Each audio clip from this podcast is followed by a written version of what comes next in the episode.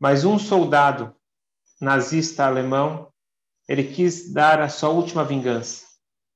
Tinha um Yehudi que durante toda a guerra ele se conteve e se recusou a comer toda e qualquer coisa proibida. Esse soldado ele chegou com uma arma na cabeça desse judeu com um prato de carne de porco. Falou: "Come isso, senão eu te mato". E aquele judeu se recusou a comer. Ele foi morto na frente do seu filho. Esse filho, ele fez aliar, construiu uma família que mantinham as tradições. Mas um dos seus filhos, o neto daquele homem que foi assassinado no Holocausto,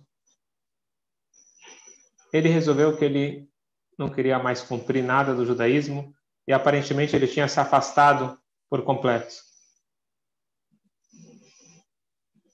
E ele não tinha nenhuma ligação direta com o judaísmo, até que um dia ele estava com seus amigos em Tel Aviv, num bar, e o garçom ele trouxe a comida, ele falou: "Aproveitem, isso é carne de porco". Na hora que aquele jovem escutou aquela frase, carne de porco, ele lembrou do assassinato do seu avô. Ele gelou, fugiu de lá e graças a Deus ele acabou voltando ao bom caminho.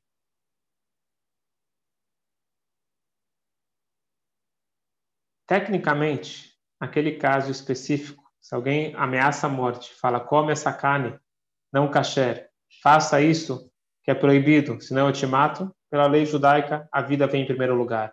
São raras as exceções onde nós precisamos entregar nossa vida em prol de uma mitzvah.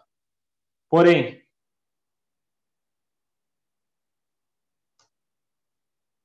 algo não kasher tem uma influência sobre a Neshama, tem uma influência sobre a alma.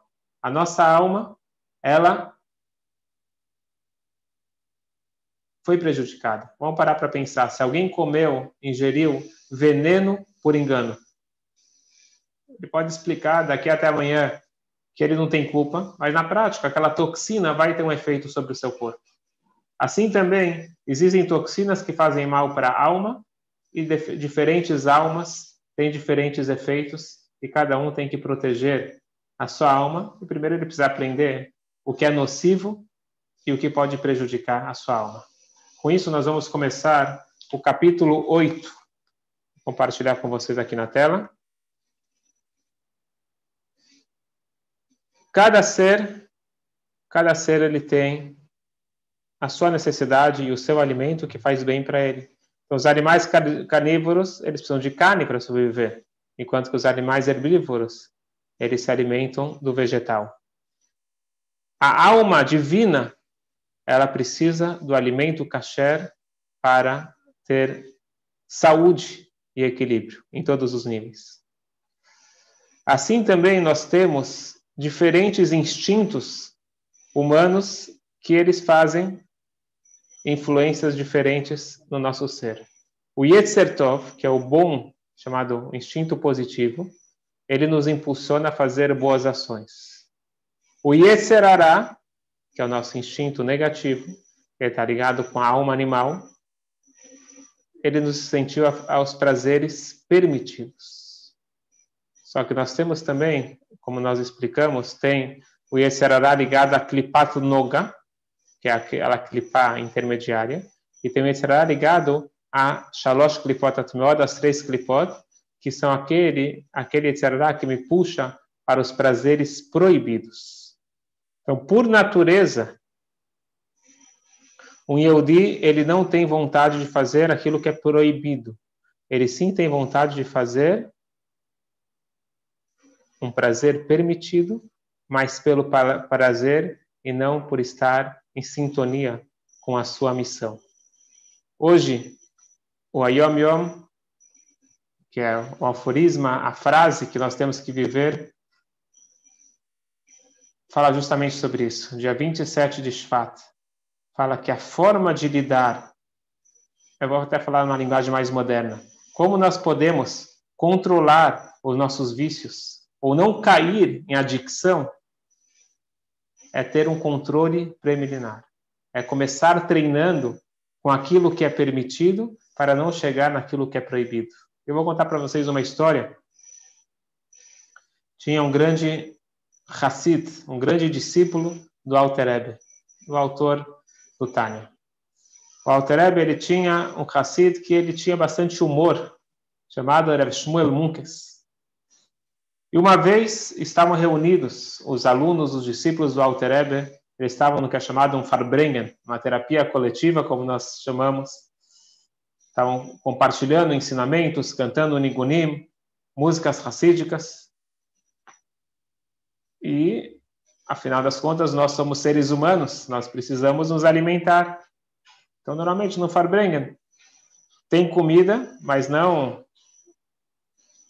Tomamos cuidado para não ter né, comidas tão chiques porque você acaba tirando, vamos chamar assim, o foco do conteúdo e da análise da introspecção para ficar envolto na comida. Então, você dá a comida necessária. E, de repente, nesse clima espiritual, espiritual que eles estavam, chegou a esposa do açougue, a, o açougueiro, a esposa do açougueiro trouxe uma carne pronta, que para aquela época era uma iguaria, e aquela carne estava cheirando, estava quentinha, estava cheirando, tinha um aroma que desconcentrou todo mundo. De repente, todo mundo parou aquela concentração, não estavam mais focados no assunto, eles estavam focados na carne. E tinha, provavelmente alguém estava falando alguma coisa de Torá, mas ninguém estava olhando para a pessoa, mas estava olhando, estava todo mundo querendo saber aonde que vão colocar aquela carne, como que ele vai conseguir pegar um pedacinho daquela carne maravilhosa. O Rav Shmuel Munkes, esse Hassid que era conhecido por ser uma pessoa com bastante humor, ele pula e pega aquela carne, aquela bandeja de carne para ele, tudo para ele. E ele começa a andar pelo salão com a bandeja de carne na mão. E aí as pessoas começaram a ir atrás dele, as pessoas já perderam o senso. E ele começou a correr. Ele começou a dançar e ele subiu em cima da mesa. E aí, de repente, se juntou um grupo, todo mundo começou a ir atrás das Melmucas, devolve a carne, devolve, devolve. Ele foi lá, pegou aquela carne, abriu o lixo e jogou dentro do lixo. E aí as pessoas falaram, você está maluco? O que você está fazendo? Isso aqui é uma carne deliciosa, é baltashrit, é desperdício, você está pegando uma comida e jogando no lixo, como se faz uma coisa dessas? Ele não respondeu. Ele, ele como chama assim, ele, ele aguentou a repreensão quieto. Não passou muitos minutos e chegou a esposa do açougueiro gritando: Por favor, por favor, Hassidim, não comam aquela carne, aquela carne é treif, aquela carne não é kasher. E aí as pessoas se viraram para o Shmuel Munkes e falaram: O que, que é isso? Está brincando agora de profeta?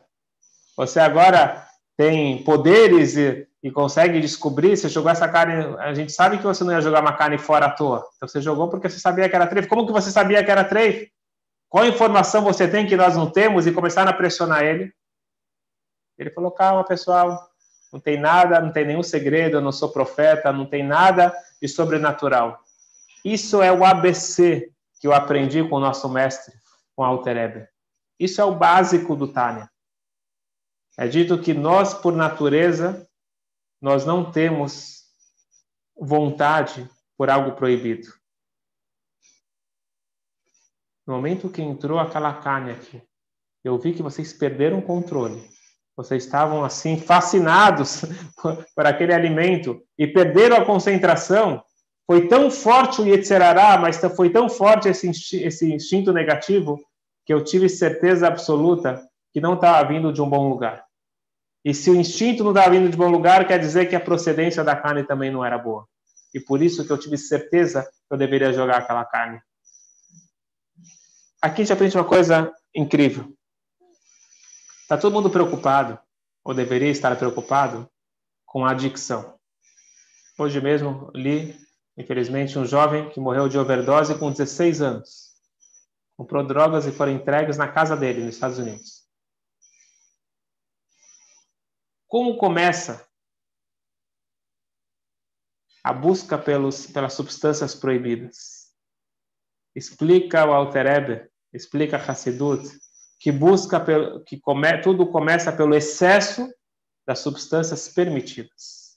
Quando a minha vida gira em torno daquele bolo, daquela carne, eu estou muito focado na comida, estou muito focado nos prazeres mundanos, o meu Yetzirará o instinto negativo ele vai ficando cada vez mais forte. E chega uma hora que ele não fica contente com aquilo, com os prazeres permitidos, ele vai acabar procurando os prazeres negativos. Nós precisamos cortar o mal pela raiz. E por isso que é muito forte dentro do Tana, a gente vai estudar isso mais para frente, esse autocontrole e como ir treinando o nosso instinto fraco no início, o instinto que a gente chama da alma animal judaica, que é um, um, um Yetzerará pelas coisas permitidas, e de repente, se nós não vamos nos dar conta, ele pode estar pulando a cerca e indo para o que é chamado Shalosh Klipot Atmeot, para as três impurezas, que aí a, coisa já fica bem mais séria. Vamos ver isso daqui dentro do Tânia. Nós falamos que a gente começa com Yetzerará por pelos prazeres permitidos. Se nós não cortamos o mal pela raiz, nós podemos cair, infelizmente, no Yetzirará mais grave que nos leva para os prazeres proibidos. Dentro do Tânia, nós estamos falando o que acontece quando nós nos envolvemos com algo que está relacionado às três clipotes, que é algo que nós não temos capacidade de elevar. Como nós já explicamos, eles são chamados de Isur. Isur é Assur, é preso. Então, se eu comer uma carne não kasher com as melhores das intenções, não tem jeito de tirar aquela energia positiva que ela está presa dentro da clipa. E mesmo que eu comi sem querer, eu comi com a intenção correta para fazer o bem, eu tinha certeza absoluta que aquilo era kasher. Ligar para a eu fiz o bem com aquela força.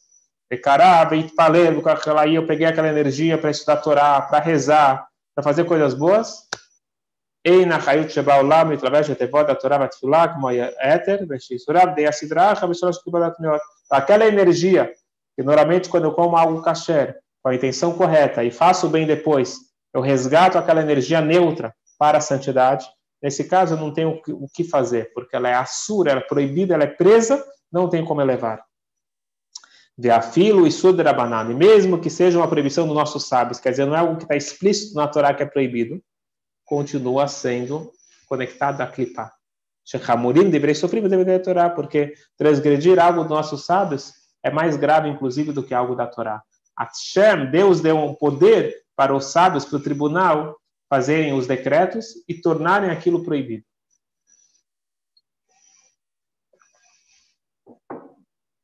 לכן גם היצר הרע וכוח המתאבל לדברים אסורים הוא שם משתי נוכרים שהוא יצר הרע של אומות העולם שנפשותיהם שלוש קליפות הטמעות. E na realidade, a vontade de fazer algo proibido não é natural da alma animal judaica. Não é o natural eu querer comer algo não kasher. Isso é algo que eu ganho no mau sentido, eu adquiro através da grande ênfase do Yetzirará para as coisas permitidas.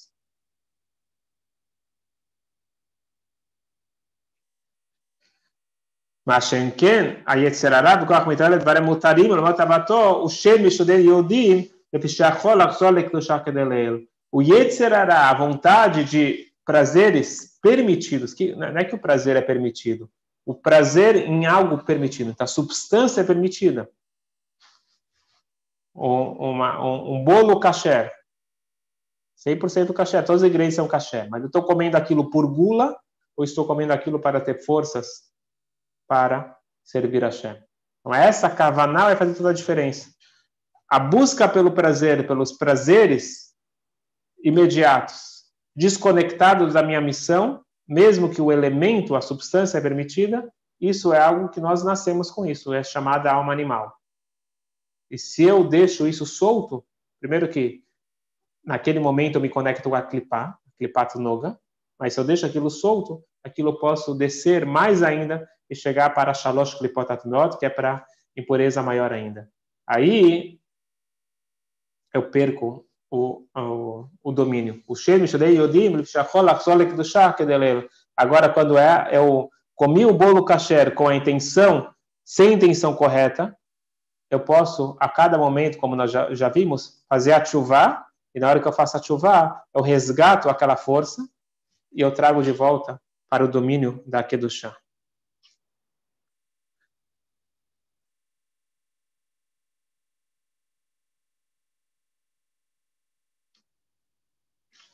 Porém,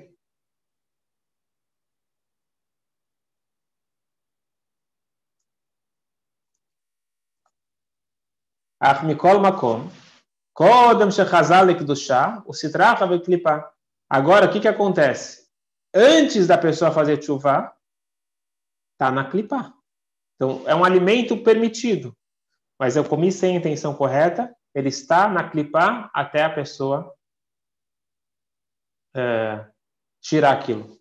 וגם אחר כך הרשימו ממנו נשאר דבור בגוף להיות כל מאכל משקה נעשה תקף דם ובשר כבשרו ולכן צריך הגוף לכיבוד הכבד, לנקותו ולטהרו מטומאתו שקיבל בהנעת העולם הזה בתענוגה מטומאת קליפת נוגה ושדים יהודים. E por isso que o corpo ele se decompõe depois que a pessoa falece. Não era para o corpo se decompor, não era. Não era para o corpo se decompor depois do falecimento. E o corpo de um tzadik não se decompõe. O motivo que os vermes eles comem o, o, o, resto, o, o corpo do falecido, do cadáver, é porque ele precisa de uma purificação para tirar aquelas impurezas grudadas no corpo. Então, na realidade, a pessoa comeu com a intenção, sem a intenção correta. Coisas permitidas, não estou falando de coisas proibidas, estou falando de coisas permitidas. A chuva é aceita, ele resgata a energia, mas a mancha fica. Imagina quando a pessoa tem é, sujou a camisa, pode ser que você conseguiu tirar o grosso, mas algum resquício ficou. Esse resquício ele só sai com esse processo final da decomposição do corpo.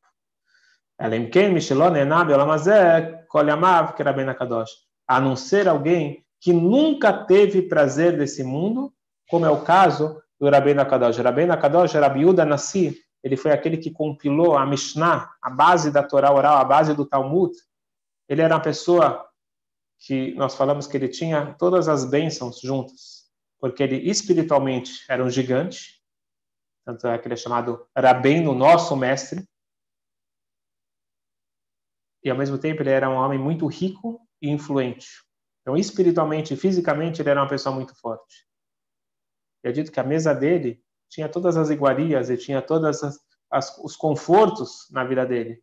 Mas é dito que quando ele, antes de falecer, ele levantou as mãos e falou: Deus, o Senhor é testemunha que eu nunca tive proveito desse mundo. Então, em nenhum lugar está escrito que a pessoa tem que sofrer e tem que comer mal e tem que viver na pobreza, não é isso? Você pode ter todo o luxo e todo o conforto, mas tudo está aqui na nossa cabeça. O que, que nós estamos tendo a intenção naquele momento? Eu posso ter a intenção de elevar esse mundo, e por que não? Elevar todas as, toda a variedade de comida e, e de elementos que existem no mundo permitido, ou eu posso, com a minha cabeça, trazer aquilo para as clipotes e no momento que aquela clipar ela se prende ao meu corpo, ela vai ter que em algum momento sair. Isso só depois do 120, que é o processo de purificação para conseguir retirar aquela impureza e permitir que a alma ascenda e ela possa encontrar o seu descanso final no paraíso.